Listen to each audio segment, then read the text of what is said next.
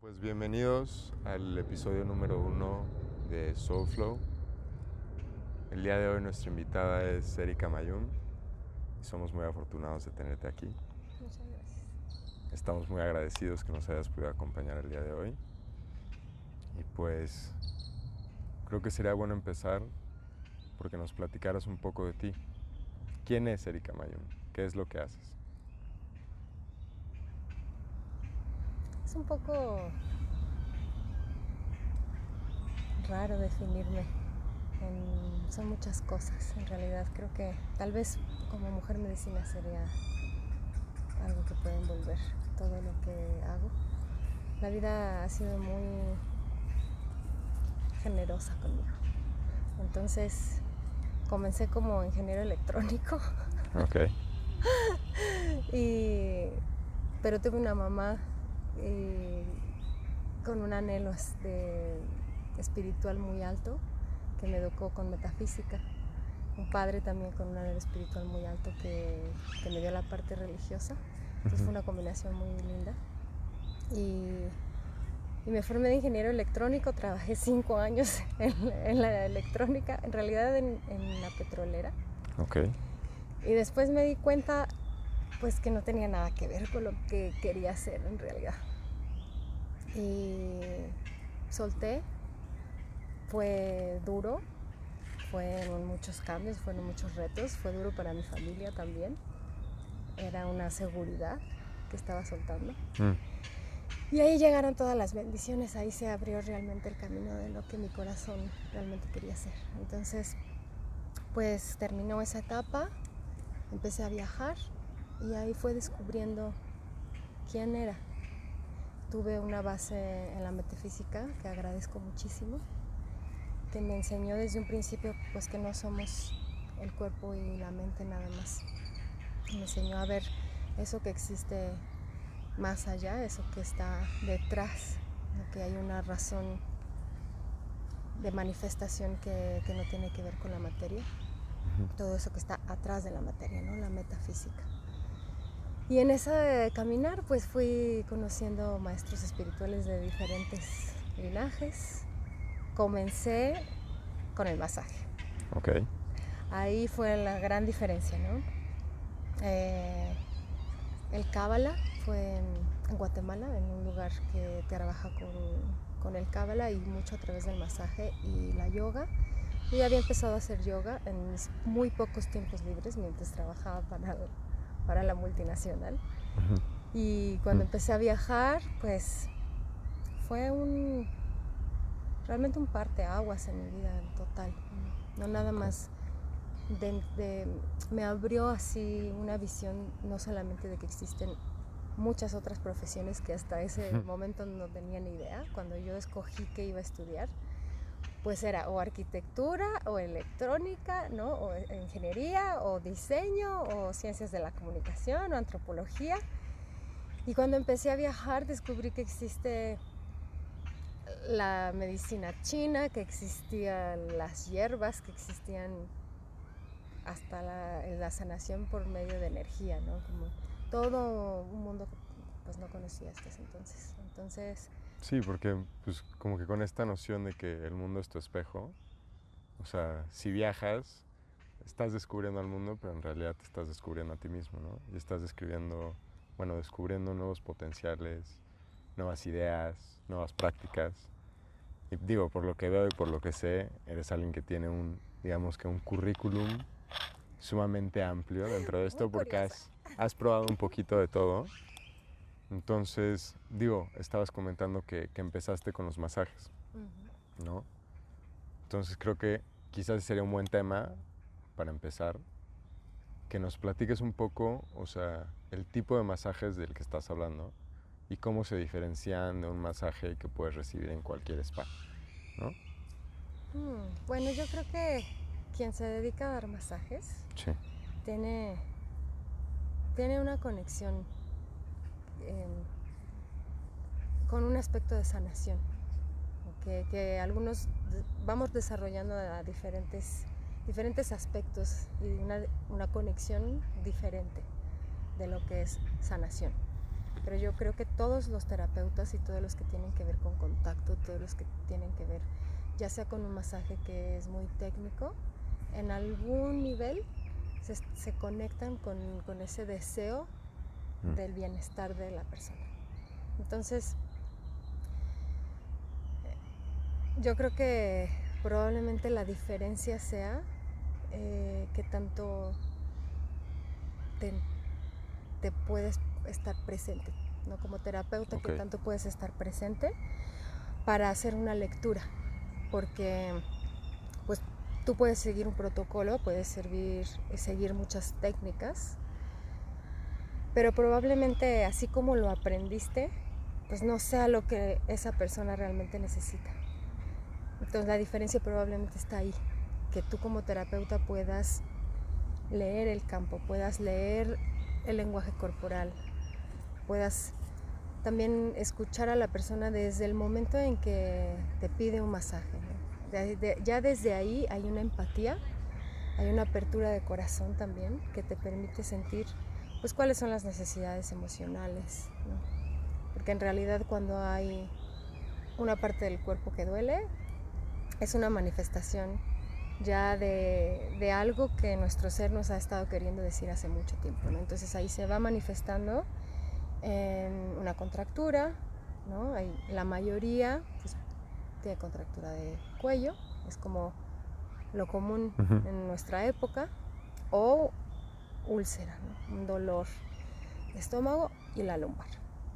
Ya de ahí luego sigue la asiática y cada dolor es, es, un, es una expresión, nos está explicando, nos está diciendo, oye, voltea a ver, ¿no?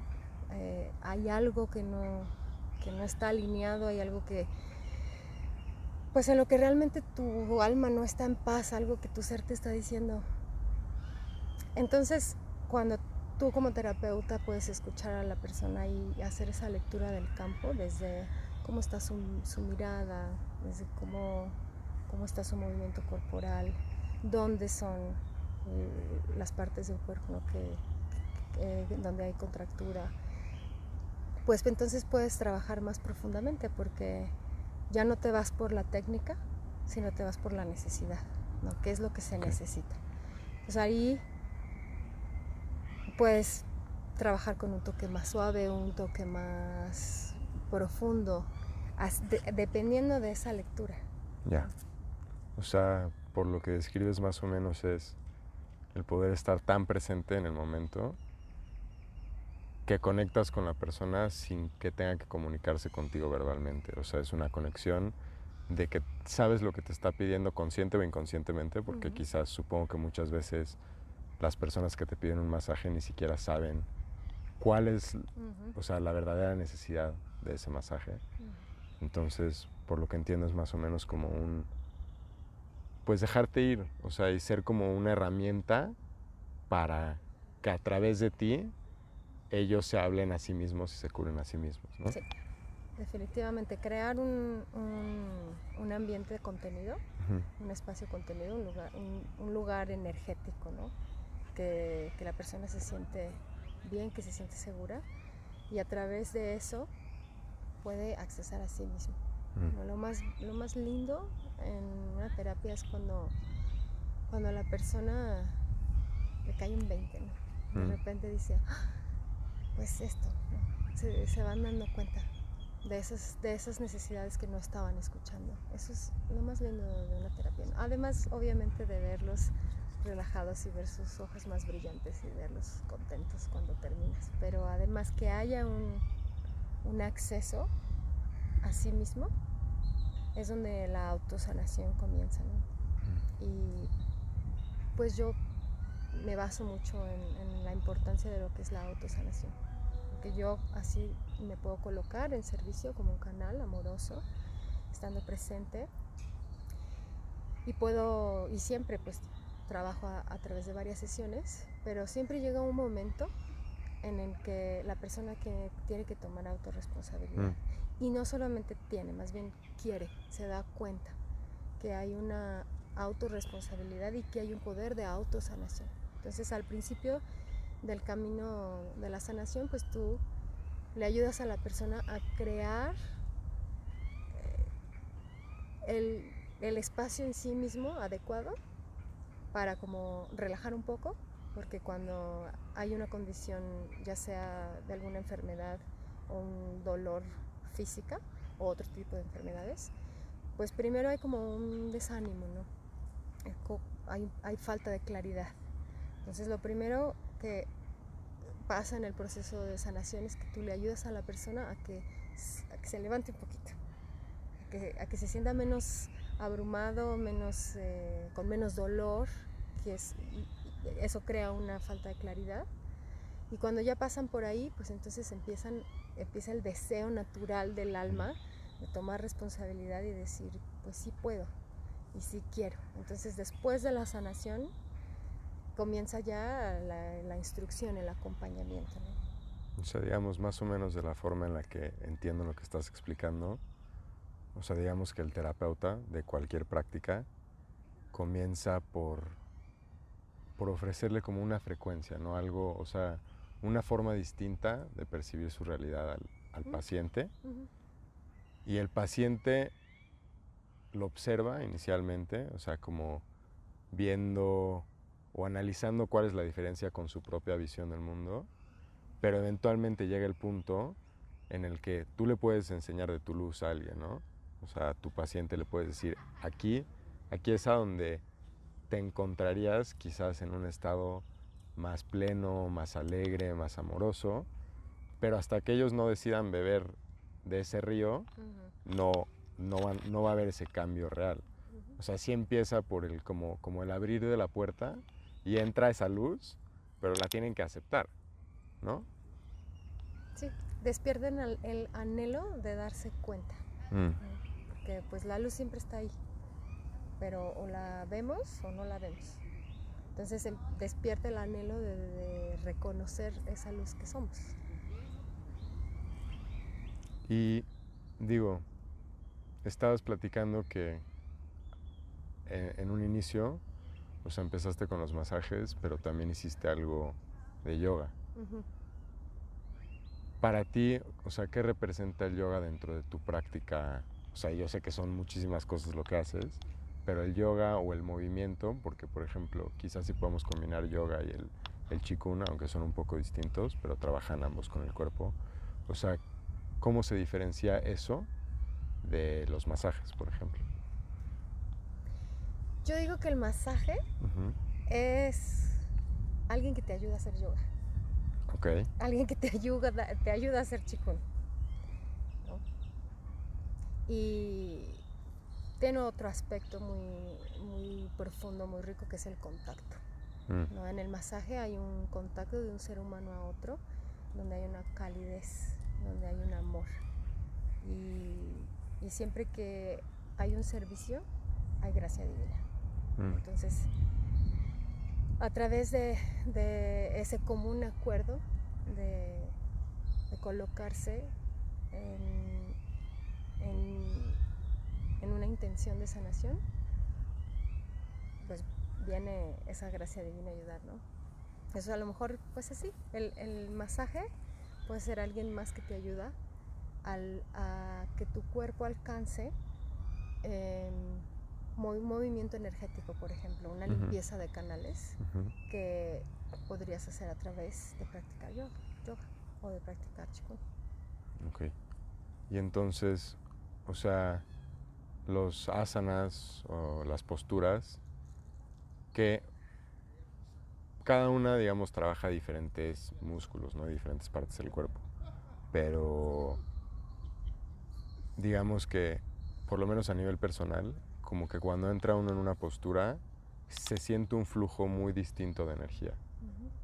Entonces tú, que eres instructora y que conoces bien diferentes prácticas de, de yoga, ¿por qué, ¿por qué sucede eso? O, o, o, cuál es el trabajo que estás haciendo que funciona como para abrir diferentes llaves o puertas? Uh -huh. ¿no? las, las asanas uh -huh. eh,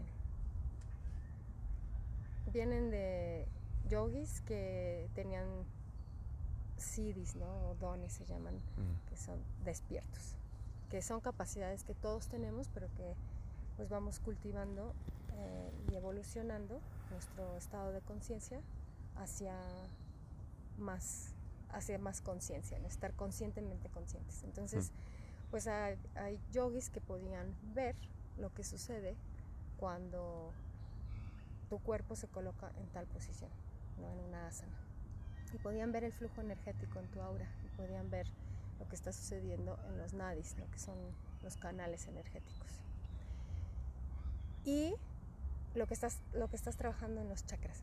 Entonces la respuesta a lo que estás preguntando es los chakras. Cuando tú te pones en tal y tal postura, estás activando un chakra específico mm. o uno o dos chakras al mismo tiempo.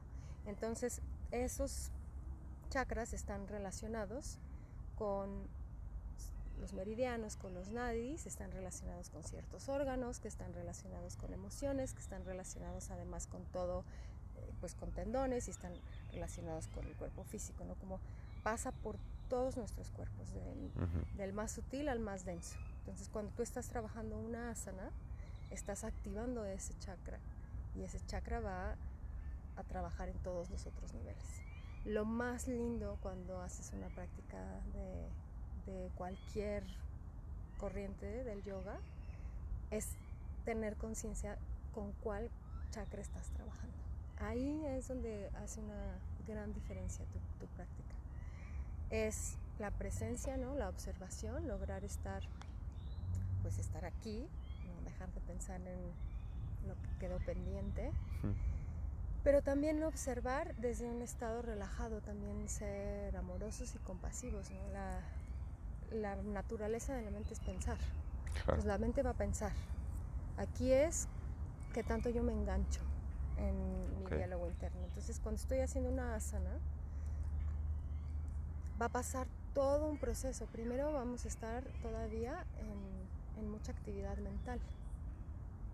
La asana te permite calmar la mente. Entonces, hay que darle chance a que todo vaya tomando a que todo vaya sucediendo en su debido tiempo.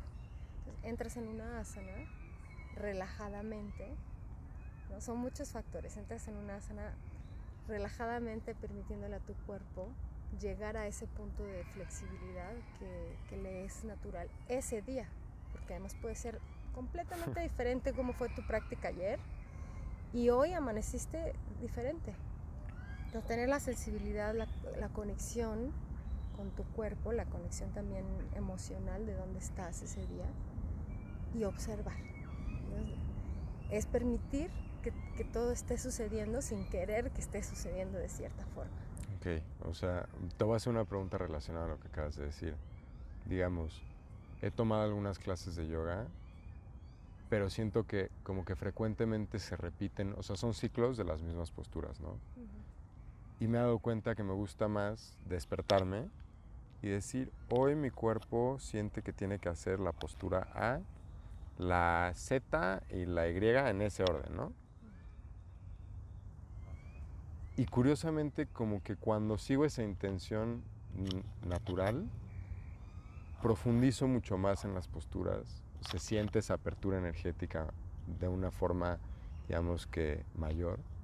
Y es como, o sea, Creo que a lo que va la pregunta es cómo encuentras el equilibrio entre seguir esa intuición y al mismo tiempo apegarte a una práctica que te va a enseñar pues cuáles son todas las posturas y cómo hacerlas de la manera correcta para que ya puedas jugar como de una manera pues natural, pero conociendo bien y profundizando bien con todo. Muy buena pregunta. Yo tengo como una vocecita que contesta una cosa y una vocecita que contesta otra cosa. ¿No? Como mi parte em, de disciplina que me ha llevado a. que me ha dado frutos, que, ha sido también una bendición, pues diría: eh, la metodología es ancestral, tiene mucha sabiduría y confía en esa sabiduría. Entonces, por un lado, pues sería, sigue el, protocolo de esa escuela, de esa tradición, y permite descubrir qué pasa cuando vas siguiendo ese camino. Esa es una respuesta. Pero también está la otra respuesta, que es sigue tu intuición y sigue tu corazón y sigue tu sabiduría, que también es una sabiduría ancestral, que también sabe lo que necesitas y que también es otra forma de descubrir. También vas a llegar a, a entender, ¿no? Porque repetir sin entender, Mm. en cambio cuando te pruebas a ti mismo, ¿no? Te pruebas a ti mismo que esa postura, esa asana, tiene tal beneficio, ¿no? Te empiezas a dar cuenta, o sea, tú eres un laboratorio, tú eres tu propio laboratorio. Entonces, pues la respuesta a eso es las dos cosas. Hay, hay, una- hay un valor, hay una razón por la cual pues, honrar esas, esas enseñanzas y seguirlo a través de un, camino que han hecho hace tantos años. Pero pues también está la otra. Ok, te voy a hacer una pregunta relacionada a tu respuesta. Dejando un lado el lado de la intuición, que es algo que se va, o sea, que va brotando como de forma natural, ¿cómo podría nuestra audiencia escoger a un maestro correcto para una práctica de yoga? O sea, ¿qué dirías tú que es importante dentro de un maestro de yoga? Porque hoy en día hay tantas variedades de yoga y hay tantos maestros que pu- es muy difícil encontrar el que, como dices tú, el que quizás sí, sí tiene la capacidad de ver ese flujo, el que sí entiende y lo ha vivido, este, o sea, los beneficios que llega a tener y, y que entiende pues el movimiento de toda la práctica y cómo engrana una cosa con otra, ¿no? Y hay el que lo ha estudiado, mas no lo entiende vivencialmente. Entonces, ¿cómo dirías tú que alguien puede ir a buscar un maestro y escogerlo de la manera correcta? Yo creo que todos los nuestros maestros son correctos. Ok. Porque estamos en resonancias. Entonces, tanto el alumno como el maestro están aprendiendo constantemente.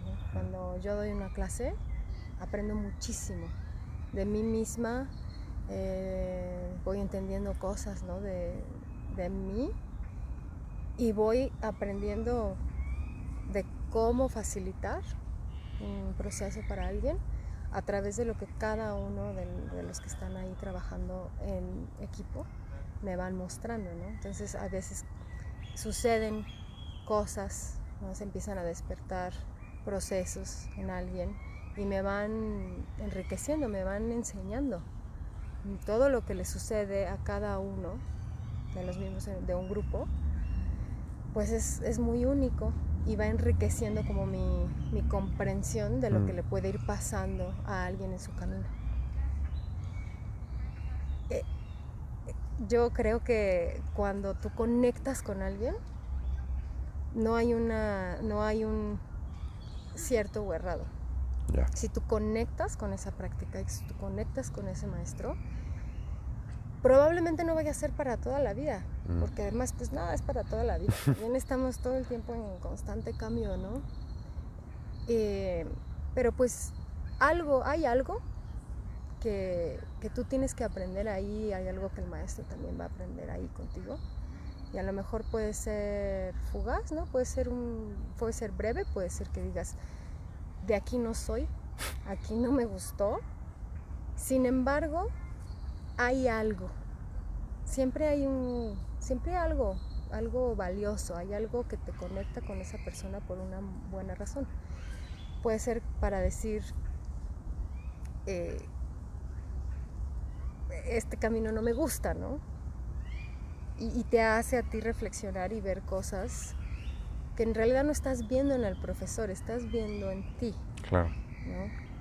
Y a lo mejor puedes entrar en un choque con, con, pues no solamente con un profesor, es- entras en un choque con alguien y al final de cuentas estás en choque contigo mismo, no te está mostrando pues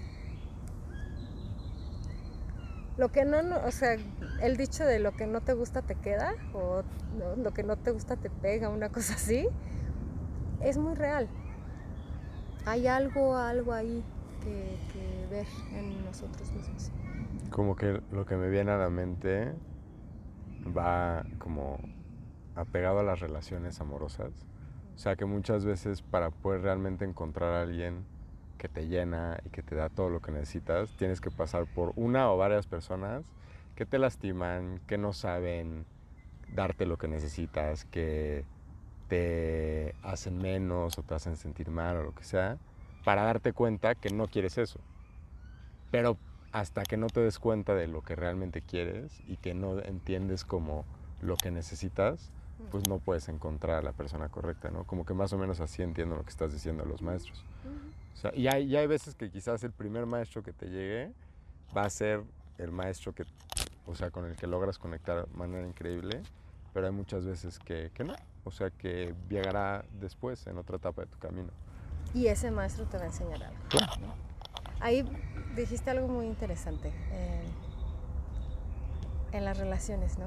Encontrar a alguien que te da lo que necesitas.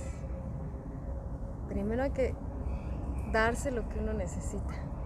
Muchas veces las relaciones, a través de las relaciones, Mm. aprendemos, nos damos cuenta de lo que no nos estamos dando a nosotros mismos, esa, esa claridad. Qué es lo que sí quiero, qué sí, qué sí quiero en mi vida, qué me viene bien.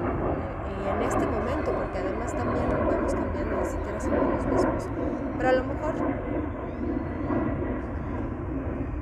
puede haber algo que es una base, ¿no? Que tenemos que tener muy claro. O sea, estos son como mis principios morales básicos y estos son mis, mis anhelos como básicos.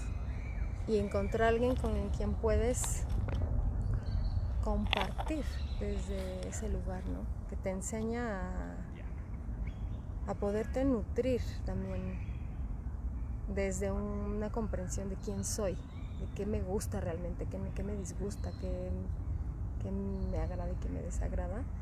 Y las relaciones nos ayudan a, a entender eso de nosotros mismos, ¿no? Parece que es el otro el que te puede comprender o no te puede comprender, pero en realidad nos están ayudando a comprendernos a nosotros mismos y nosotros pues, le estamos ayudando a esa persona también a conocerse.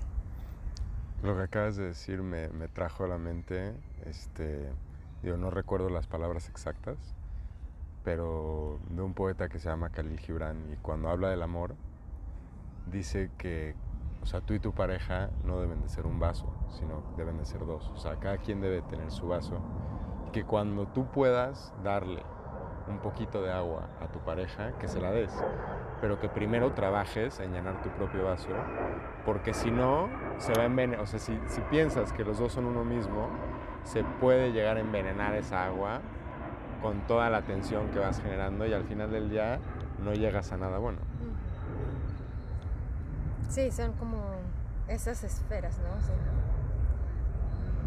como vasos o lo puedes ver como esferas de, de desarrollos de- del ser. Tú, tú floreces, tú estás en un camino evolutivo como alma y esa alma también y tienen en sí un todo, en sí son un todo.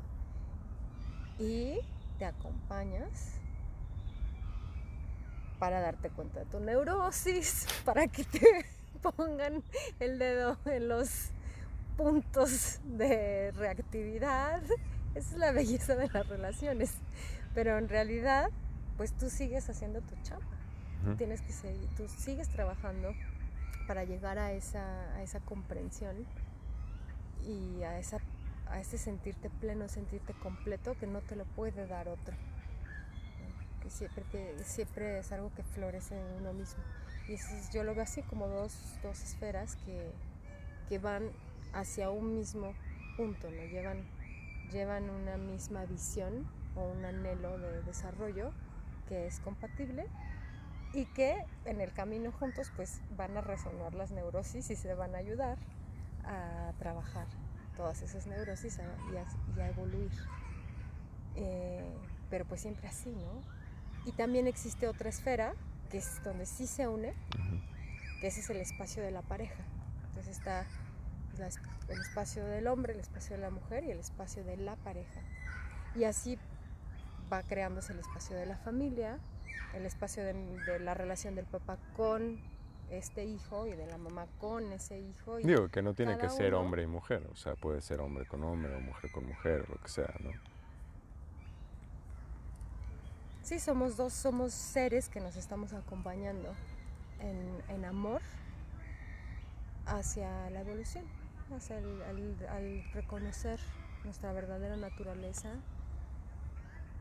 y siempre primero pasando por aquí, ¿no? Por el cuerpo, lo que te detona las relaciones, lo que te detona el clima, ¿no? El sentir sed, el sentir sueño, todo, todo el camino evolutivo pues pasa primero por, por nuestro cuerpo, por nuestra mente, por nuestras emociones. Y las relaciones nos ayudan a ir, pues a, a ser menos reactivos, a ser menos, a tener menos diseño también, las cosas tienen que ser así como ahora. No- Una relación no es hombre y mujer nada más, ¿no? Así como eso, pues hay, hay muchas formas en que hay ideas, patrones de cómo tienen que ser las cosas, o cómo tiene que ser una familia, o cómo tiene que ser una carrera exitosa. Me recuerda, o sea, lo que estás diciendo me recuerda una, una enseñanza de uno de mis maestros que dice que, que un diamante nace de miles de años de presión, ¿no? Que entonces te va, te van empujando de un lado y de otro y de otro y de otro hasta que eventualmente se va formando ese cristal que eres tú, que es la persona que realmente llevas dentro de tu interior, pero que sin esa presión y sin esos retos nunca hubieras descubierto. Y conectado a, a esa noción, digo, creo que la audiencia se va a relacionar mucho con esto, pero hay días en los que es muy fácil trabajar, ¿no? Y, de- y decir, sí, hoy voy a hacer una mejor versión de, de mí mismo y estoy comprometido con conseguir mis metas y voy a chambear duro y todo, pero hay días en los que uno se levanta y, híjole, cuesta, ¿no? Entonces, ¿qué, qué consejo le podrías dar a, a nuestros oyentes este, para estos días difíciles, estos días en los que realmente no, o sea, que al final del día es ego, ¿no? Te- o sea, escuchas esa voz en tu cabeza que te dice, no, hoy no, por favor, no, me quiero quedar aquí, no quiero crecer. Ay, eso es muy lindo. ahí, ahí hay una gran oportunidad de, de crecer, justamente, ¿no? Y también una gran oportunidad de ser amorosos con uno mismo y compasivos, porque pues lo puedes tomar de dos formas, ¿no? Eh, si lo tomas con culpabilidad y te recriminas y eres muy rígido, ¿no? pues además de que ya es un día difícil, te lo vas a poner todavía más difícil. Si lo tomas con leveza y aceptas que hay esa resistencia, pues puedes hacer una lectura. Te puedes dar cuenta, ¿no? Como utilizarlo para conectar, para ir más Mm. profundo, ¿no? ¿Qué es? ¿Qué es lo que realmente me está molestando hoy? O sea, a lo mejor discutí con mi amiga ayer, ¿no? A lo mejor la situación del mundo me está pegando más y yo creía que era como un poco pues hasta ahora yo creía que era ateo y ayer me di cuenta que estaba pensando en Dios. No, hay como, este, a lo mejor soy alguien que necesita una rutina muy específica y, las cosas se salieron de, la rutina un milímetro y sin embargo eso me está causando toda una revolución interna. Entonces, ese día que no tienes ganas, ese día que, que tienes rechazo a lo mejor a todo lo que venías haciendo, cultivar la capacidad de observar. Mm, Y eso pues se, se va cultivando en el, todos los días, en, el- en las pequeñas cosas, en el estar consciente, estarme observando cuando me estoy lavando los dientes, cuando estoy platicando con alguien. No nada más cuando me siento a meditar o cuando estoy en el tapete de yoga, ¿no? Sino la práctica real es cuando sales del tapete de yoga, cuando terminas, cuando sales de la meditación, ahí es la práctica real. Entonces, cuanto más cultivamos el podernos observar, cuando llegan esos días, puedes tomar un pasito atrás y no entrar en una reactividad.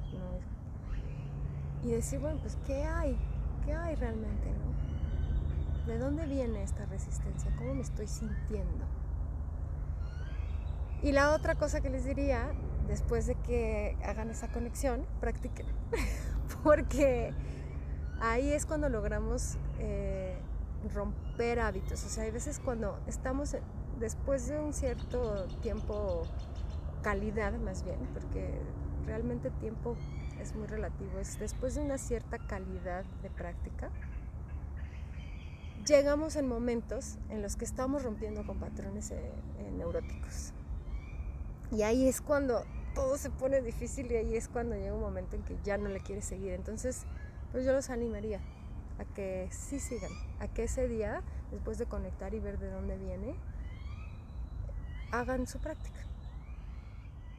O sea, por lo que entendí, estás diciendo que muchas veces no, o sea, uno no tiene que correr todos los días, ¿no?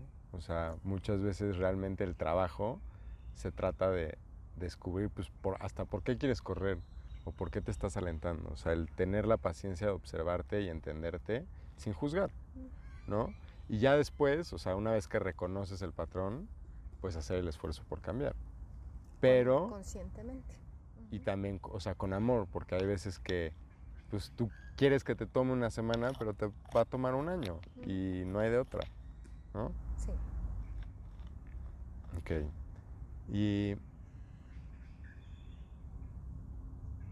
A ver, platícanos un poco de, del Yansu, porque sé que es una terapia muy única. Me sorprende muchísimo después de escuchar el nombre. Yo pensé que era algo asiático, oriental, que era una terapia mexicana, ¿no? Y aparte con agua, o sea, me, me, recordó, voy a sonar muy, muy morrito, pero me recordó a, a, la serie de Avatar, hacia los que trabajan con el agua para sanar. Y, y se me hizo increíble, ¿no? Que, que, existiera algo así, más que pues viniera de, de, nuestra tierra. Entonces, tú que tienes experiencia con esto, ¿qué, qué nos podrás compartir del Jansu? Ay, para empezar, el Jansu es de las cosas que más me llenan. Así, de, de todo lo que hago. Poder trabajar con alguien en el Jansu es una gran bendición para mí misma. Eh, viene de un profesor mexicano, pero de hecho está casado con una japonesa. Entonces okay. ahí tu, tu intuición viene de, de, esta pareja que vivían en India, en un lugar que se llama Auroville. Okay. Y ahí desarrollaron todo esto. Eh, pues es una... Yo le digo que es, es una caricia. Es una caricia y es el agua la que realmente lo hace todo. Eh, en todas las terapias es la sabiduría del ser que está recibiendo terapia en realidad la que está guiando la sesión. O sea, el terapeuta es un canal que se, que se coloca al servicio y estás presente y estás amoroso y estás conectado. Esa es tu responsabilidad como terapeuta. Proporcionar un espacio seguro, amoroso, contenido y muy neutro. No hay, no hay pues no juzgas, haces una lectura y proporcionas un apoyo para que la persona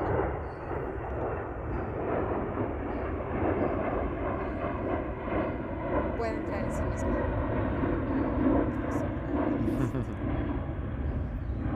Entonces en el Jansu eh, el terapeuta está eh, soportando a la persona y el agua ya empieza, empieza a trabajar. ¿no? Somos, para empezar, somos agua. Mm. Y cuando estábamos en el útero, pues estábamos en el, en el líquido ambiótico flotando mm. el agua. ¿no? Cuando empiezas a trabajar con alguien en el Jansu, lo primero que sienten es la, la falta de gravedad. ¿no? Es, estás completamente flotando. La persona que te está sosteniendo eh, pues te acompaña en tu, tu tiempo de poder entregarte. Okay. ¿no? Ahí viene la entrega. Entonces, pues una terapia de Jansu, a lo mejor en una primera sesión, en una primera experiencia, puede ser esto. nada más.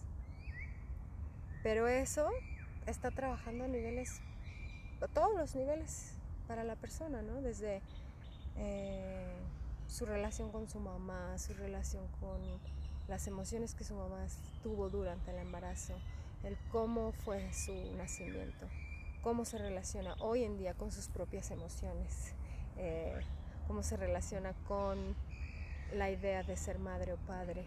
O sea, va trabajando a nivel psíquico con todo. Y, y todo esto está sucediendo a través de entrar en conexión con una memoria, tanto física como emocional, de estar en el útero. Y si nos vamos más, más, más para atrás, más al inicio, cuando estamos en el útero, pues no tenemos referencias, no tenemos, mm. eh, no tenemos ningún trauma. Estamos así cero kilómetros, en donde no hay enfermedad, en donde no hay límites, en donde no hay algo que no sea posible. Entonces, conforme la persona va adentrando en su proceso, en sí misma, en ese regreso a la fuente, en ese regreso a la casa, en ese regreso al sentirse seguro, cada vez más y más y más hasta ese punto de antes de nacer, el cuerpo se resetea. Entonces reseteas desde las memorias físicas como las memorias emocionales y mentales y por eso se llama renacer. Por eso es una terapia de renacimiento. Entonces ahí cada uno escogemos qué quiero volver a agarrar. Porque ahí está la oportunidad, está el ser que renace. Y dependiendo de qué tanto fuerte es nuestro apego con ciertas formas de pensamiento, con ciertas emociones, uno mismo dice, bueno, pues ya estoy aquí, libre y cero kilómetros, pero pues esto todavía lo quiero y esto todavía lo quiero y entonces vuelves a llenar tu canasta, pero conforme continúas con las terapias, pues en cada sesión vas trabajando con esos apegos, tanto emocionales como, como de estructura de pensamiento. Entonces llega un momento en que realmente te puedes, puedes liberar esas...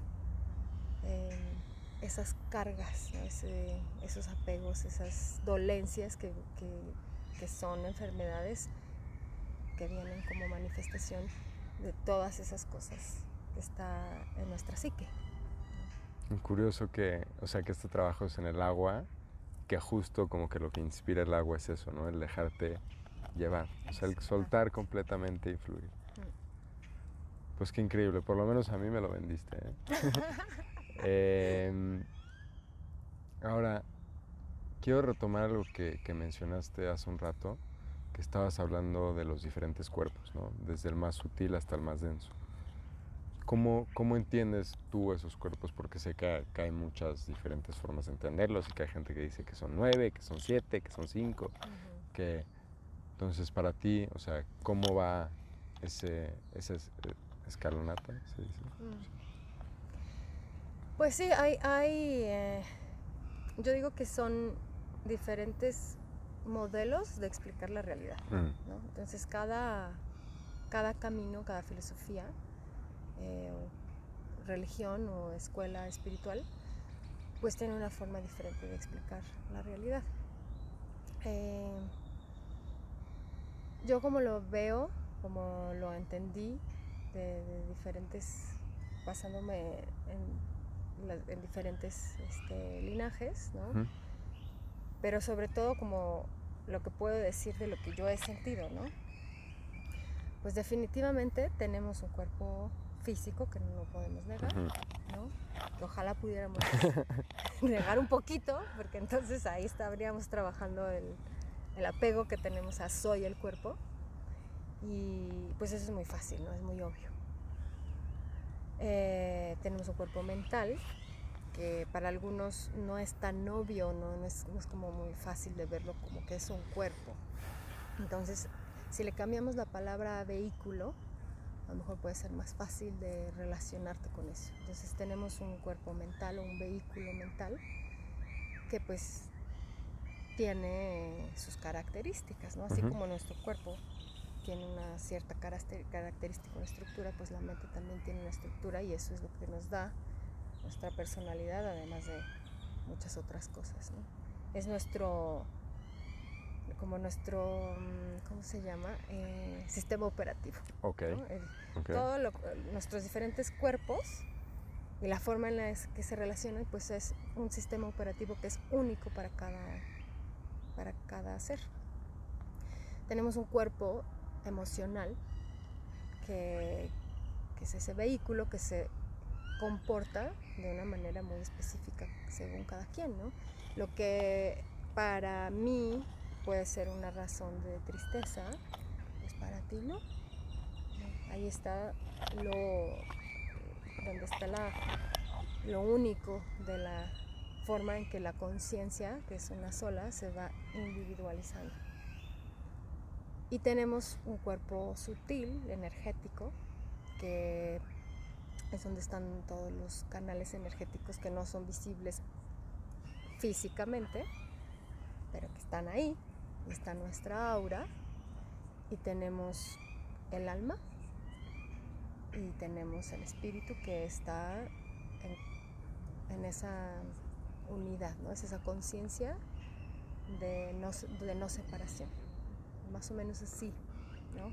Te voy a hacer una pregunta muy difícil, porque sé que obviamente cuando uno habla del alma y del espíritu, es muy difícil bajarlo a palabras concretas porque realmente no le dan este, o sea, no puedes explicar esas vivencias con, solo con palabras, ¿no? Pero ¿cómo le podrías más o menos explicar a la audiencia tu entendimiento de ese cuerpo que describes como el alma o ese cuerpo que describes como el espíritu? Para mí el espíritu es, es más sutil que el alma. O sea, el alma, si lo vemos al revés, si lo vemos desde el todo hacia, del macro al micro, ¿no? Entonces está la conciencia, que todo es conciencia, donde no hay una manifestación de las polaridades aún. Es ese, ese, ese campo único de conciencia, Dios. Y de ahí, si lo comparamos con un océano, hay una burbuja que comienza a viajar a la superficie y va pues adquiriendo individualidad. Cuando sale del océano y, se salpica hacia el mundo, a esta dimensión, ¿no? Naces, encarnas en esa burbuja, pues sigue siendo ese mismo océano, pero ahí ya vas individualizado en un alma que va, creando, que va adquiriendo todos estos niveles de conciencia, porque los cuerpos son niveles de conciencia, para que entonces tengas vehículos para poder interactuar con esta dimensión, con esta realidad. Y la idea, pues es que nos demos cuenta que somos tanto como la gotita como el océano. Mm. Y para eso hay todos los caminos, todas las religiones y todos están bien. No hay uno que esté correcto y otro que esté incorrecto, porque la individualidad, junto con esa, esa, esa, esa conciencia que se hace individual, pues también está el libre albedrío y están, están las preferencias o, y las razones karmáticas por las que tú vas a resonar más con un cierto camino, con una cierta forma de vida, con una cierta forma de pensar. Y decir que pues si no estás en el camino del cristianismo, no estás en el camino del budismo, no estás en el camino ¿no? de cualquier otra, no puedes regresar a esa, a esa fuente, no puedes darte cuenta de que eres tanto como la gota como el océano, pues, pues estaríamos eh, ignorando esa bendición, esa gracia divina de, ser únicos. Cada uno va a tomar el camino que le resuena para poder regresar a sí mismo, para poder despertarla la verdad de quién es. Ok. Y digo, yo sé que en tus terapias o lo que tú le dices a la gente que escoge trabajar contigo es que buscas el, desarrollo integral del ser. Entonces creo que, pues tomando en cuenta todo lo que acabas de explicar, o sea, ¿qué, es el desarrollo integral del ser cómo lo entiendes y, qué es lo que, cuando la gente llega contigo y les dices eso, qué es lo que estás tratando de comunicarles? Pues es justamente eh, trabajar con todos estos cuerpos, trabajar con todos estos estados de conciencia. Entonces, pues si yo deseo salud, tengo que ver qué estoy pensando, mm. qué estoy comiendo, qué estoy sintiendo, cómo me estoy relacionando conmigo mismo, cómo me estoy relacionando con el mundo. Entonces, eh, ese, ese desarrollo integral es que no nos quedemos cojitos, ¿no? Donde hay un desarrollo intelectual muy alto y nos quedamos muy bajito en la intuición, por ejemplo, ¿no? en el aspecto espiritual o descuidamos nuestro cuerpo, o sea, es, es evolucionar en todos mis aspectos, ¿no? Evoluciono intelectualmente, em, eh, tengo madurez emocional, tengo salud física, tengo salud emocional y pues con todo eso se va dando una manifestación natural de, nuestros dones. Entonces, el desarrollo integral del ser, para mí, en otras palabras, es que cada uno pueda manifestar sus dones que realmente puedan poner mm. sus dones al servicio, al servicio de la humanidad, al servicio de la madre tierra, al servicio de su propio, de su propio despertar, de su propio camino eh, de evolución. Entonces, pues si no, si no vemos algo, si no nos ocupamos de atender y de cuidar cada uno de nuestros aspectos, pues nuestro desarrollo está como desbalanceado. O sea, entonces es como darle equilibrio y estructura a todos estos cuerpos en vez de, digamos, la visión más occidental de solo trabajar con el cuerpo físico, ¿no? O solo desarrollar el intelecto. O solo desarrollar el intelecto. Como que me viene a la mente, digo, no sé si alguna vez has jugado FIFA, el juego de fútbol, no. pero te ponen, como que te ponen estos mapas en los que cada jugador, pues lo, ves al jugador como un mapa en el que se ve fortaleza, velocidad, habilidades de, poder burlar y así, ¿no? Y entonces, o sea, como que puedes ver quién está muy bien desarrollado en todas las áreas o quién se apoya súper fuerte en una de esas áreas o en dos y por ende qué es lo que tiene que trabajar más, ¿no? Entonces como que estaría, digo, increíble que, empezáramos a, vernos como, como un mapa y no solo como, como un pilar o como una cosa, ¿no? Ahora, hay otro punto ahí, que, es, que es lo que mencionaba antes.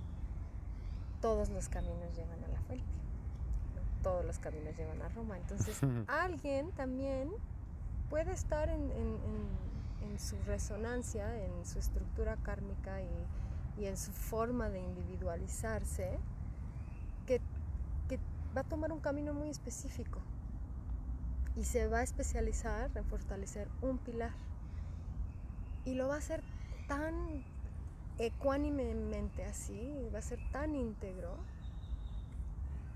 que ese es su camino de desarrollo mm. y que a través de ahí va a despertar. Entonces, eh, lo mismo, ¿no? O sea, no es que una cosa esté bien y la otra esté mal, pero yo pasé por varias, eh, por varios caminos en los que pues también fui, pasé por el ascetismo y, luego llegó el tantrismo y luego, y así. Y cada uno en su momento me dio muchas cosas, me dio muchas bendiciones, me, hizo crecer de, muchos, de muchas maneras.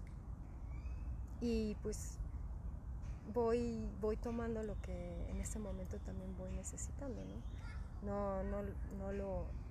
Ahora, por ejemplo, eh, hoy no regresaría al ascetismo a menos que dijera, ya vi que hay algo que nada más voy a, a, poder comprender o solucionar, ¿no? Que si se me presentara alguna lección de vida, que me quedara muy claro que pues solamente por ese camino no podría ser.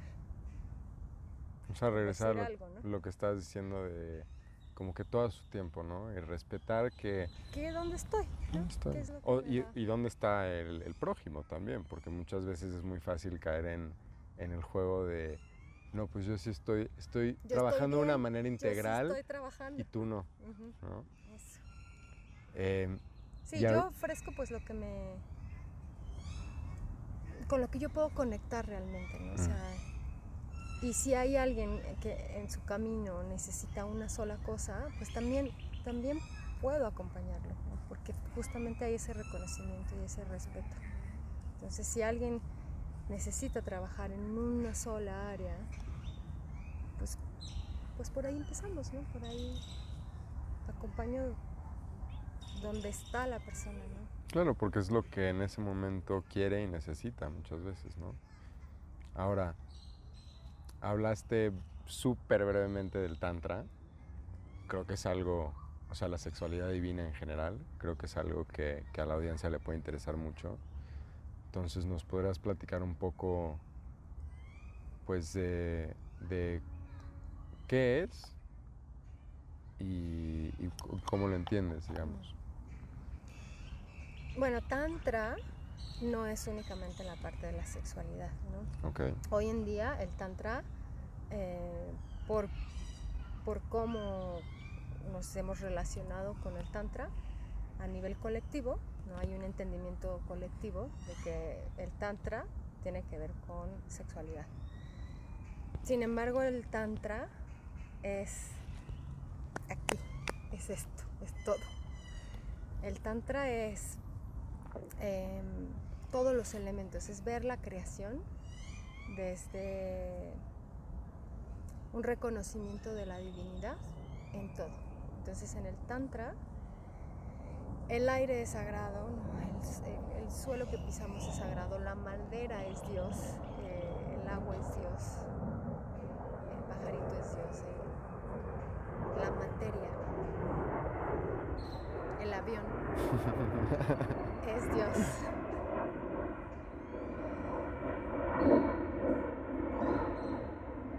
Y para,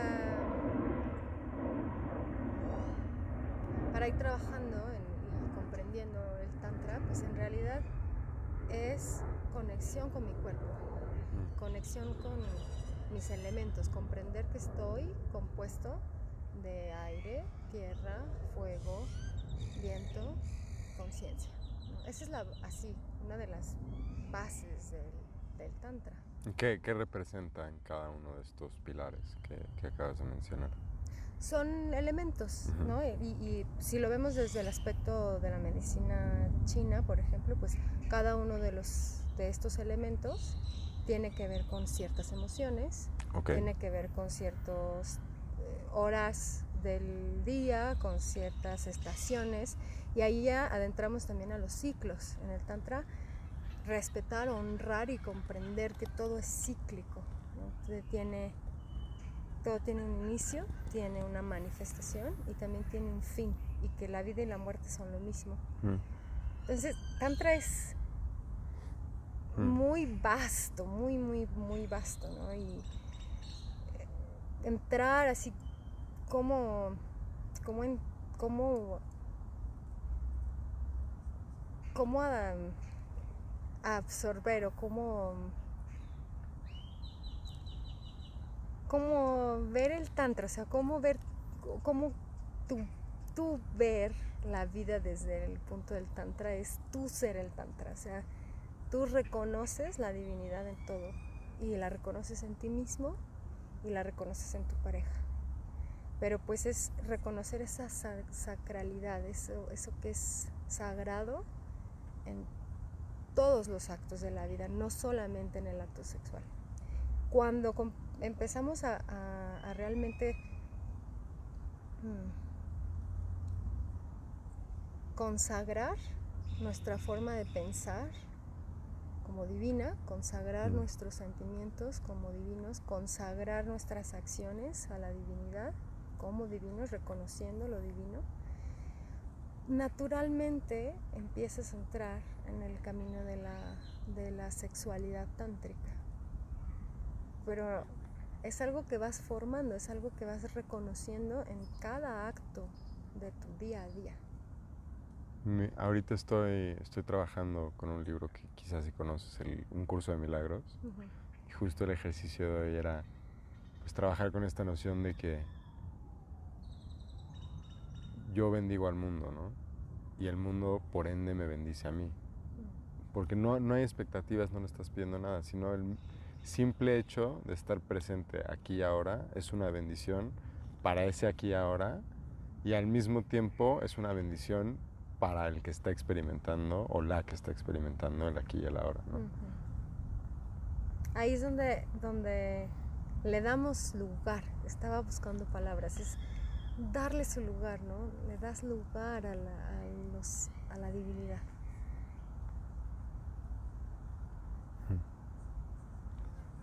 Y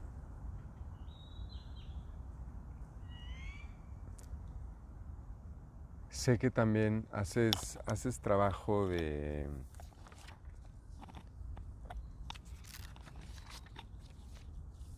Ah, con, el círculo sagrado del corazón y del útero.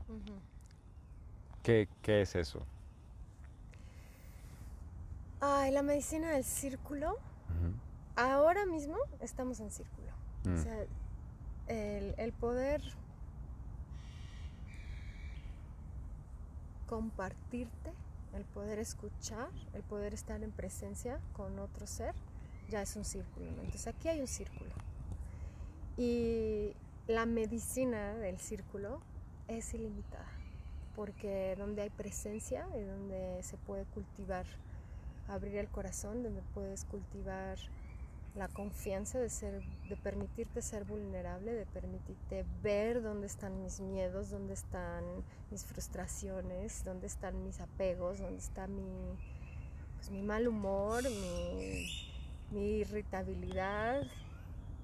Y hay otras personas que van a llegar a un trabajo en círculo que lo que necesitan es reconocer que hay bondad en su corazón, reconocer que mm. lo que valen, reconocer que son hermosas, ¿no? Como sea que sea su cuerpo físico, como sea que sea su altura, su peso. Eh, ¿no? Hay, en un trabajo en círculo, lo, lo, maravilloso es que te vas dando cuenta, ¿no? Cada uno de esas personas en el círculo, al estar presente y abierto sin juzgar, te ayudan a, verte, a reconocerte. Entonces a lo mejor en alguien vas a reconocer una frustración que no habías podido accesar, que está en tu corazón y que te está limitando. Y en otra persona vas a reconocer una belleza que tampoco habías reconocido en ti mismo, que también es una limitación, ¿no? Tanto el, tanto el sentirnos menos como el sentirnos más, eh, mal más o menos es una limitación. El darnos cuenta y no darnos cuenta, todo eso es una limitación a florecer. Mm. Entonces cuando nos juntamos en un círculo donde hay respeto, donde no hay eh, preconcepto, donde no se juzga y eres aceptado, ya se van sanando muchas cosas. Ya el hecho de ser, de formar parte y de sentirte aceptado sin, sin tener que ser de esta forma o de otra forma, de saber tal cosa, de tener cierta posición económica o intelectual, etcétera, ya se van sanando em, heridas de abandono, eh, las experiencias en la escuela cuando el bullying que siempre ha existido en realidad, o la separación, el divorcio de los padres, o la primera vez que terminaste con una novia, un novio. Todo eso a través de, ser escuchado y, recibido amorosamente en un lugar en contención, vamos sanando. esa es una de las características de trabajar en círculo. Ahora, cuando trabajamos en círculo solamente mujeres o solamente hombres, pues se dan las características típicas de lo que sucede con esas polaridades, ¿no? Entonces, cuando hay una energía femenina, pues naturalmente esa energía femenina nutre de cierta manera. Y cuando hay una energía masculina, naturalmente esa energía va a nutrir a través de, de lo que es natural, ¿no? Lo que las, los dones de cada una de las polaridades. Entonces, si te juntas solo con mujeres o si te juntas solo con hombres, pues estás potencializando eh, es, esa energía que nutre ciertas cosas.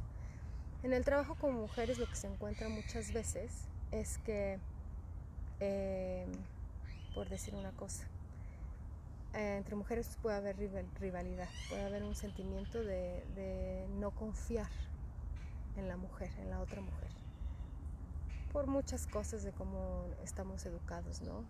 Celos. Y cuando te juntas entre mujeres y escuchas que esa otra mujer también está sufriendo lo mismo que tú, que está pensando lo mismo que tú, y que en realidad es una belleza y que en realidad sí puedes confiar en ella, pues naturalmente se va trabajando todo eso, donde pues ya no es necesario cuidarte, ya no es necesario sentir envidia y celos, ya empiezas a cultivar una comprensión de que esa mujer es igual que tú. Y se da un espacio también en el que puedes profundizar en heridas de abandono, en heridas de abuso, ¿no? Hay, pues desde abuso emocional, matrimonios con abuso físico, eh, abuso sexual y, y a veces en una contención de solo mujeres pues es más fácil accesar a ese lugar y también para los hombres aunque después siempre es necesario trabajar juntos. Como cada proceso tiene su momento, su lugar, su razón de ser pero al final de cuentas siempre eh, siempre acabamos abrazando las dos, el mm. masculino y el femenino. Entonces, un círculo del, de corazón y de útero, lejos de ser un movimiento que excluye la, parte masculina, busca incluir, incluir esas dos fuerzas, que la mujer pueda conectarse tanto con su parte masculina como su parte femenina y que puedan eh, trabajar con ellas en equilibrio para armonizar armonizar pues aspectos como los que acabo de mencionar, ¿no? de abuso o de falta de confianza en sí misma, etc. Y así lo básico del círculo, además del hecho de juntarnos en un círculo y tener un, compartir de palabra, que la poder hablar ya es en sí muy sanadora, también trabajamos a través de la meditación del corazón mm. y de la meditación del útero de, poder accesar a, nuestro corazón y poder accesar al útero y que haya comunicación entre ellos, porque muchas veces, en general, ¿no? generalizando, que pues nunca es bueno, pero es una forma de hablar, vivimos más en la esfera de la cabeza. Algunos podemos vivir este, también al mismo tiempo en la esfera del corazón y otros en el útero. Que los hombres también tienen ese acceso al, útero porque vienen de un útero, son paridos por, la madre y son hijos de la madre. Siempre están en la contención del útero, de la madre tierra, de esa conciencia femenina. tanto el hombre como la mujer tiene esos, esos formas de comprender o de ver la vida o de actuar. Entonces podemos tomar decisiones a través de la cabeza, podemos tomar decisiones a través del corazón y podemos tomar decisiones a través del útero. Y si nos detenemos eh, a, pensar un poquito y a sentir, analizar un poco, hay cosas en nuestra vida que podemos saber muy bien. Cuando tomé la decisión desde la cabeza, cuando la tomé desde el corazón y cuando la tomé desde el útero. Entonces, en la meditación a través de la meditación del corazón y del útero, lo que estamos buscando es que podamos habitar ese espacio, habitar y vivir desde el corazón, vivir desde el útero y que ellos se comuniquen, que los tres se comuniquen de hecho. pues trabajamos a través del chikun, trabajamos a través del tantra, trabajamos mucho a través del, del cuerpo y lo más lindo es que cada sesión es una sorpresa, porque mm. el círculo lo hace el que se sienta en círculo, ¿no? Y lo que vamos a trabajar, pues lo dicta la energía que cada uno trae al círculo. Las herramientas están ahí, pero ¿qué va a suceder en un círculo? Pues depende de cada uno de los que llega mm. A. Claro. Mucho que procesar. sí, me di eh. cuenta. Mucha información. y digamos que para cerrar, digo, sé que, trabajas mucho con, la, con las tradiciones ancestrales, digamos, de aquí de, México y de otras partes del mundo. Eh, cosas que coloquialmente, digamos, que se podrían llegar a conocer como, como brujería o como chamanismo. Y creo que hoy en día pues hay un interés muy creciente eh, para, estas cosas y, me gustaría hacerte la pregunta de pues ¿qué, qué es ser un brujo o qué, qué es ser un chamán? Muy buena pregunta, porque yo siempre digo que soy bruja y todas mis amigas también. yo la brujería la veo como, como curandera. Es un curandero, ¿no? Nosotros tenemos una una sabiduría ancestral del curanderismo muy, muy rica, maravillosa. Y pues se fue perdiendo, se fue perdiendo y conforme hemos necesitado unas sacudidas, eh, la humanidad pues ha ido retomando, ¿eh? estamos volteando nuestra vista nuevamente, nuestro interés y nuestra conciencia hacia, esa, parte pues que siempre ha estado ahí, nada más que se le se acalló, se, escondió, pero nunca se pierde porque es un pilar, es, una parte que no, es, una, es un pilar del ser humano que la reconozca o no la reconozca, está ahí siempre. Entonces, la abuelita que te dice, te duele la cabeza, tómate un té de manzanilla. Te duele la panza, tómate un té de manzanilla te sientes triste, tómate un té de manzanilla. Entonces, ¿qué nos está diciendo eso? La manzanilla es la abuelita de todas las hierbas que viene a limpiarlo todo, a abrir espacio para que sus otras hijas puedan llegar a actuar. Por decir una cosa, ¿no? Entonces ahí hay curanderismo. Y de ahí pues ya pasamos a las limpias con las hierbas, que pues la ruda en México, la que usamos tradicionalmente, ¿Qué es lo que hace la ruda? Tiene una muy alta vibración. Entonces, cuando tú pasas la hierba en la aura de alguien, le estás ayudando a que esa alta vibración trabaje con todo lo que está colgado, ¿no?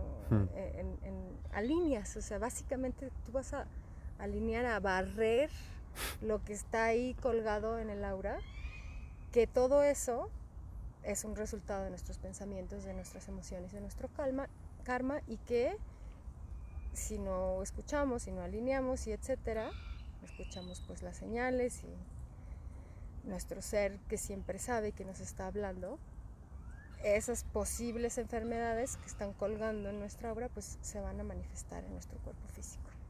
Cuando tú trabajas para barrer con la ruda, pues le estás ayudando a la persona a a barrer esos pensamientos, a barrer ese tipo de sentimientos. Como expliqué antes, cada uno puede decir, pero yo escojo volverlos a agarrar, ¿no? bueno, esa es una parte, ¿no? Me gusta la, tierrita. Así, aquí estoy bien. Esa es una parte del aspecto de la brujería o del chamanismo. pero pues ahí, como en todo, vamos despertando a más conciencia hasta que podemos llegar al, a la conciencia del mago, a la conciencia del chamán, que está consciente no solamente de esta realidad, sino es la araña que cuando se mueve algo en su telaraña, aunque esté muy lejos, lo percibe. Entonces, la araña y su telaraña son una misma. el, el chamán o el mago tiene conciencia de esta y de otras realidades. Si vemos a las realidades como una telaraña, puede eso tiene, tiene conciencia de esta y de otras realidades, de otras dimensiones, ¿no? Mm. pues esta no es la única dimensión. Este es solamente un aspecto de nuestra existencia que es tan vasta y de muchas dimensiones y de muchos seres. No, somos los únicos seres de este mundo, la creación es infinita. Entonces el chamán puede estar consciente y puede interactuar eh, en diferentes dimensiones y realidades y también la puede afectar. Puede hacer un cambio en las realidades.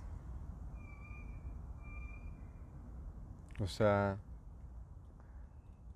quizás si suena un poco sarcástico, no es con esa intención, pero digamos que un chamán, un brujo, bruja, es como un barrendero espiritual y al mismo tiempo una araña que se conecta con diferentes dimensiones, ¿no? y un ángel y sí, sí, pues es un, es un ser que realmente ha trabajado en su ecuanimidad, ha trabajado en, en, en, evoluir, ¿no? en, despertar su conciencia a estados en donde no se cree el cuento de que solamente es el cuerpo mm. y la mente. Lógico, pues no todos eh, toman el camino luminoso. También hay. Lo digo porque dije ecuanimidad, pero bueno, ahí me di cuenta que, no siempre hay ecuanimidad en el camino. Y también puede haber poder mm. eh, y no hay ecuanimidad. Ojalá fuera como yo lo dije al principio, ¿no? que para que haya poder y para que haya ese despertar, pues solamente a través de la economía pudiera ser el camino, pues en realidad no, ¿no? También podemos em,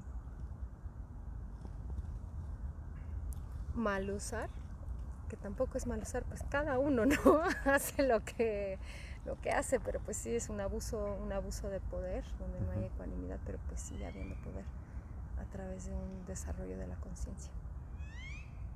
Y digo esto porque hoy en día se usan mucho de manera recreativa muchas de estas hierbas sagradas, desde la marihuana, eh, digo el LSD que ya, ya es algo químico, eh, los hongos, el DMT que viene de la ayahuasca y de, otras sustancias. ¿Qué, ¿Qué, le podrías compartir a nuestra audiencia de, de estas medicinas y, de su uso, mm. porque creo que hoy en día, y en especial mi generación, o sea, ha descubierto en ellas muchísimo poder, pero como que no lo han sabido canalizar de la manera correcta en muchos casos. Mm. Entonces, como que a veces siento que tengo conocidos que se llegan a perder un poco, se desasocian de su realidad, pueden llegar a tener brotes psicóticos y todo por no usar estas sustancias de la manera correcta. Entonces, ¿nos podrás hablar un poco de estas sustancias y de cómo se utilizan o cómo se entienden en una tradición pues de brujería como, como la que has practicado tú? Bueno, no soy ninguna experta. Eh, eh, yo siempre he tenido un, contacto con estas plantas de poder, que para mí son maestros, eh, de una manera muy esporádica, como que la primera vez que consagré, porque es que ahí es donde empieza la diferencia, ¿no? Usarlas recreacionalmente o consagrarlas para hacer una ceremonia o para hacer un rezo para entrar en comunión, que es una sagrada comunión, con el espíritu de la planta, que es un maestro, es muy diferente que, que, consumirlas desde un aspecto recreativo o de escapar de una realidad. La primera vez que consagré marihuana, por ejemplo, yo tenía 27 años y me fue diciendo, me fue enseñando cosas sobre mi ser, o sea, fue una de las maestras que me dijo, no eres, o sea, siéntelo, experimentalo, que no eres el cuerpo y no eres tu mente. Esa fue una de las grandes enseñanzas de esta, de esta maestra. Y también me dijo, el momento en el que ya no, en que ya me había enseñado lo que me tenía que enseñar y que ya no era un momento, que había que parar. Entonces, comulgar, consagrar las plantas desde ese lugar en el que las, en que las, las honras como maestro y realmente escuchas la instrucción, pues a veces no es tan fácil. Entonces si, si no hay esa, si no tienes esa estructura que, que, tiene mucho, que tiene que ver con muchas cosas, puedes tener una, una estructura mental que no te permite realmente tener ese discernimiento o una estructura emocional que no te permite, o hasta físicamente, tus chakras, tus, eh, canales pueden no estar preparados para que te expandas de esa forma. Entonces, pues lo más recomendable es que empieces en ese camino con alguien que te puede guiar, ¿no? alguien que te puede apoyar. Y si tú tienes una, una conciencia tal en la que realmente puedes comulgar con la planta sin un chamán, pues que haya que haya un verdadero discernimiento, ¿no? No es este me siento muy muy bueno, muy buenazo y me creo que lo puedo hacer. Hay que tener mucho cuidado, ¿no? Ahí. Sí es bueno también consagrar estas, estas plantas de poder solos, pero hay que tener mucho, mucho conocimiento de uno mismo, en realidad. Hay que conocerte muy bien y saber si estás en un lugar de conciencia y física y mental y emocional en donde puedes hacer ese recorrido solo, o mejor es buscar a alguien que te pueda acompañar en el camino y que te pueda apoyar si te encuentras en situaciones como estas, ¿no? El brote psicótico en el que se quedan en el viaje. Em, yo creo que todo tiene que ser respetado con reverencia, con la reverencia de lo que es. Es una planta de poder, es un maestro. Y ya a partir de ahí, si tú te comunicas a partir de ahí, todo se va a manifestar de la manera en que, en, que es, armoniosa. Pues muchas gracias por compartir esas sabias palabras. Gracias. Como último punto, y para cerrar, porque tocamos muchísimos temas, ¿cuál es el mensaje que junta todo esto y qué te gustaría dejarle a nuestra audiencia? O sea, si dijeras, quiero que hoy te quedes con esto de todo lo que escuchaste, ¿qué sería?